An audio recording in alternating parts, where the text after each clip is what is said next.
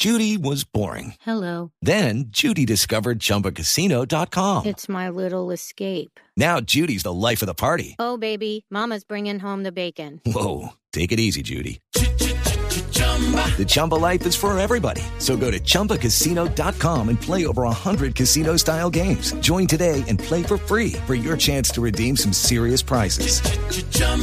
ChumbaCasino.com. No purchase necessary. Void where prohibited by law. 18 plus terms and conditions apply. See website for details. Boombox. Las noticias del mediodía en Mañanas Blue. presidente Juan Manuel Santos le pidió a la Justicia Especial para la Paz, a la JEP, empezar a cerrar las investigaciones y no abrir más macrocasos, Mateo Piñeros. Sí, Camila, buenas tardes. Pues el expresidente Juan Manuel Santos eh, primero dijo que hay que respetar la autonomía de la Justicia Especial para la Paz, teniendo en cuenta esos choques que ha tenido el presidente de esta justicia, el magistrado Roberto Vidal, con el gobierno nacional por algunos pronunciamientos del canciller Leiva e incluso del presidente Petro. Pero ya hablando sobre los macrocasos, dice que es necesario que empiecen a cerrar las investigaciones y no abrir más casos porque hay un tiempo limitado que tiene esta justicia que debe cumplir y traerle verdad y reparación a las víctimas. Esto fue lo que dijo.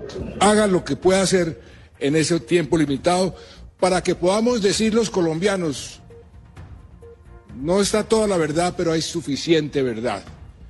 No está toda la justicia, pero hay suficiente justicia.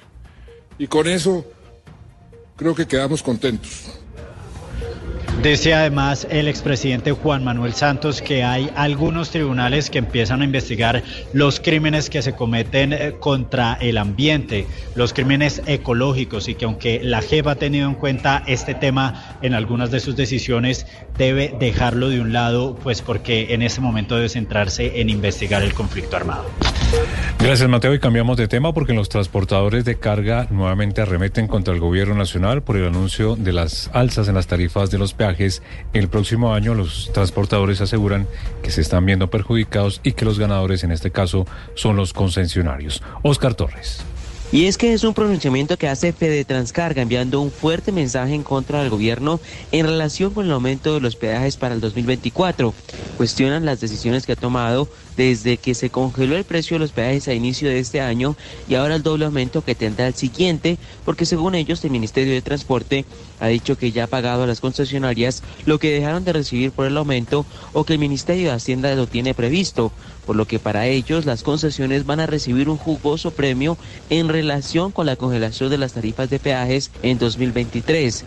Además, aseguraron que es una quimera pensar que el aumento de fletes nivelará el tema de los costos y las pérdidas que han tenido y rematan sus críticas asegurando que no es posible que se ahonde en una crisis económica para quienes forman parte del aparato económico y productor del país, mientras a manos llenas, dicen ellos, se entregan billones de pesos en subsidios incluso a delincuentes a quienes se justifica y recompensa la polémica desde la Federación Nacional de Cafeteros y el Gobierno Nacional porque están diciendo desde la Federación que no se explican cuál es la molestia del gobierno del presidente Gustavo Petro con la elección del gerente Germán Bahamón cuando cuatro personas que representaban a la presidencia estaban sentadas en la elección de los candidatos, Marcela Peña. Pues sí, mire, la defensa la hizo Carlos Uribe, actual director de Asuntos Gremiales de la Federación de Cafeteros, quien recordó que más de 185 mil cultivadores participaron en las elecciones cafeteras de los comités municipales, que a su vez eligen a los comités departamentales. Son esos comités los que eligieron este año a Germán Bahamón como gerente, pero además Uribe le recordó al gobierno que tres de sus ministros y el director del DNP estuvieron involucrados en la selección de los candidatos finalistas. De esos el Comité Nacional, donde estaba el doctor José Antonio Campo en representación del gobierno, la doctora Cecilia López en representación del gobierno, el doctor Mañana en representación del el doctor Jorge González en representación del PP, sacado tres. Y es que la próxima semana arranca en Bogotá el Congreso Nacional Cafetero, donde los representantes de esos comités que eligieron a Bahamón vienen a Bogotá a reunirse para hablar de los asuntos gremiales, pero probablemente también para respaldar al nuevo gerente. La federación además tiene otra pelea por dar con el gobierno nacional y es demostrar en ese mismo Congreso que no hay desperdicio ni mal uso de los fondos en el Fondo Nacional del Café.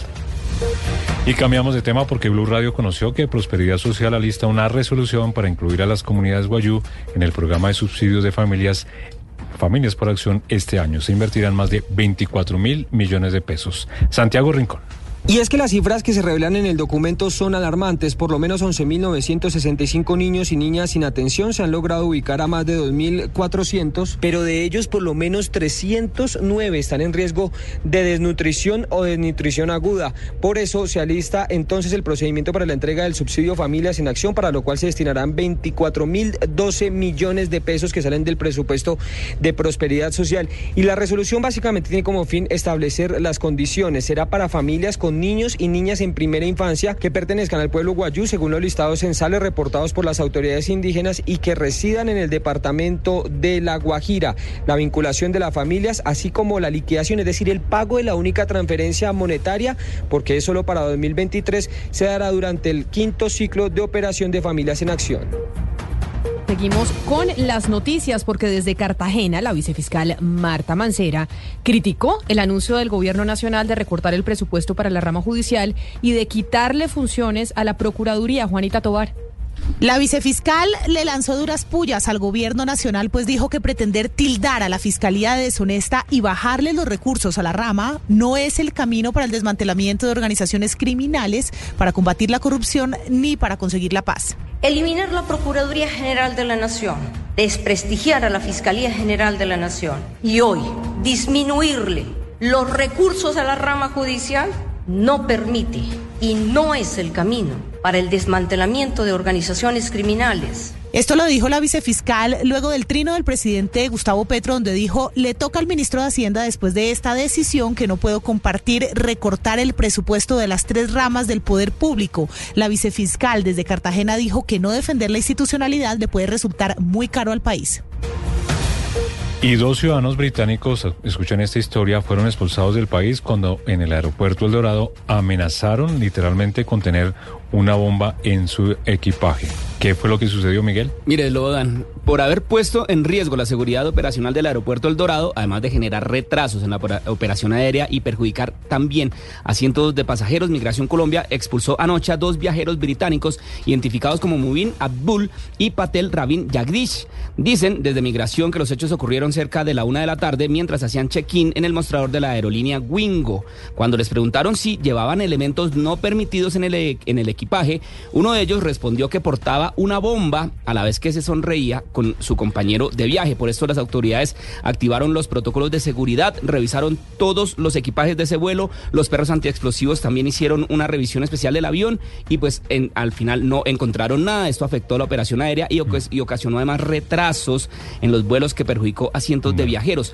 Una vez se desestimó la amenaza por parte de la Policía Nacional, pusieron a disposición de Migración Colombia a estas dos personas, estos dos viajeros británicos y se les expulsó anoche mismo. Esta medida ahora les prohíbe a estas dos personas regresar al país durante los próximos 10 años a partir de la salida del país. Pero bien hecho, porque por hacerse los chistosos, es decir, ay, tengo una bomba en el, en el equipaje, los retrasos del aeropuerto El Dorado, en lo que ya sabemos, y se retrasa aún más por cuenta del chistecito de estos dos jóvenes. El aeropuerto El Dorado bien colapsado como está en este momento por ya las situaciones que sabemos y ahora estas dos personas les da chistosos. Por, hacer chistes. Vaya no, pues tan chistosos. Vaya uno y haga eso en otro aeropuerto. Ah, sí, vaya, vaya a Inglaterra, haga eso en Heathrow, a ver qué le pasa a usted de colombiano haciendo ese chistecito le caen allá. 10 policías y lo tienen tres días en un eh, Exactamente, en y, un salón. Y, y, seguramente le pueden abrir un proceso, no tengo ni idea por qué por razón. terrorismo, pero, por cosas así, claro. Sí, o por generar pánico, Sí. o lo que sea.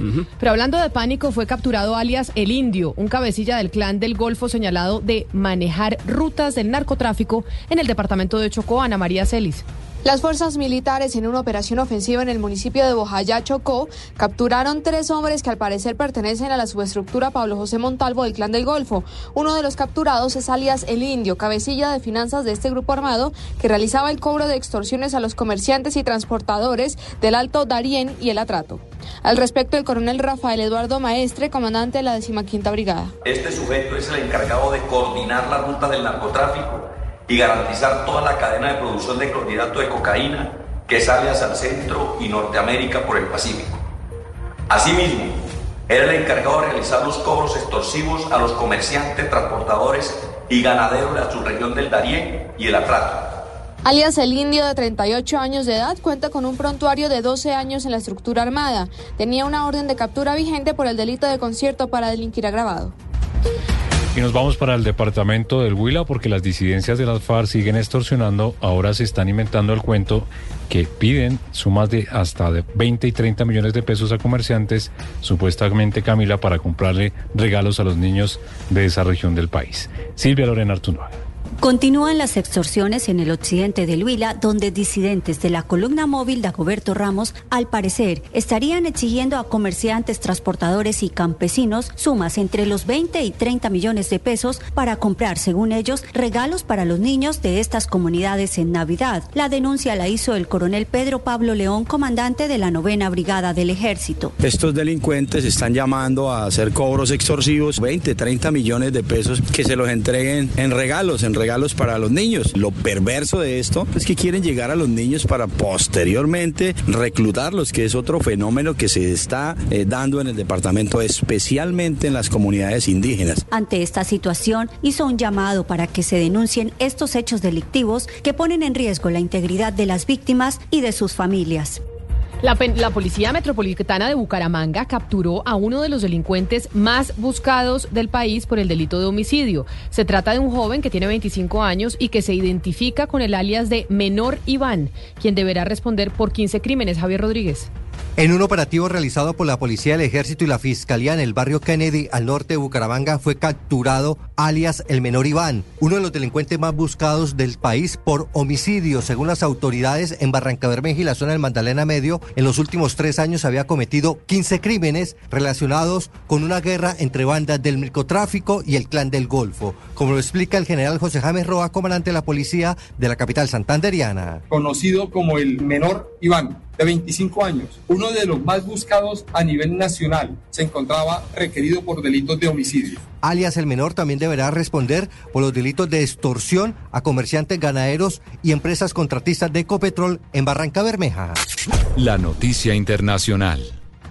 Equipos del Comité Internacional de la Cruz Roja iniciaron una operación de varios días para facilitar la liberación de los rehenes de Hamas en la franja de Gaza para luego trasladarlos a Israel junto con sus familiares. En este primer día de tregua de cuatro, no solo Hamas liberó a 13 israelíes, sino también a 10 tailandeses y un filipino. 24 personas libres que habían sido secuestradas el pasado 7 de octubre. Fueron recibidas por ambulancias en el paso de Rafah, frontera con Egipto, y a esta hora son trasladadas al paso de Kerem Shalom en Israel. Serán revisados por médicos israelíes en el lugar y después trasladados a distintos hospitales donde les esperan exámenes y psicólogos tras 49 días de cautiverio. Pero la labor de la Cruz Roja sigue con la recogida y traslado también de los prisioneros palestinos que van a salir de las cárceles israelíes rumbo a la franja de Gaza. Nada más hoy salieron de prisión 39 palestinos del centro penitenciario de Ofer. La noticia deportiva. La noticia deportiva llega desde la Federación Colombiana de Fútbol y es que la selección Colombia Sub-23, la olímpica, confirmó que jugará dos amistosos en diciembre. El primero, el 9 de diciembre, jugará frente a la selección de Perú en Cartagena a las 5.30 de la tarde. Tres días después, el 12 de diciembre, volverá a jugar otra vez frente a Perú, pero esta vez en Barranquilla en un horario aún por confirmar. Se espera que la próxima semana Héctor Cárdenas, el técnico, saque la lista de convocados. Estos partidos de preparación servirán para planificar el torneo preolímpico que se jugará en Venezuela a partir del 20 de enero del 2024 y que otorga dos cupos a los Juegos Olímpicos de París 2024. En este torneo, Colombia compartirá grupo contra Venezuela, Brasil, Bolivia y Ecuador. Los interesados para ir a estos dos partidos frente a Perú pueden adquirir sus boletas en tu boleta, ya están a la venta y los precios van desde los 10 mil hasta los 40 mil pesos. Las principales tendencias en redes sociales. A esta hora es tendencia en redes sociales el festival Estéreo Picnic, luego de que se conociera que el alcalde electo de Bogotá, Carlos Fernando Galán, propuso a los organizadores que se realizara en Bogotá, pues en los últimos años se ha hecho en el campo de golf Briseño 18. Recordemos que entre los artistas invitados está Faith, Sam Smith, Paramore, Phoenix, Fruco y sus tesos, entre otros.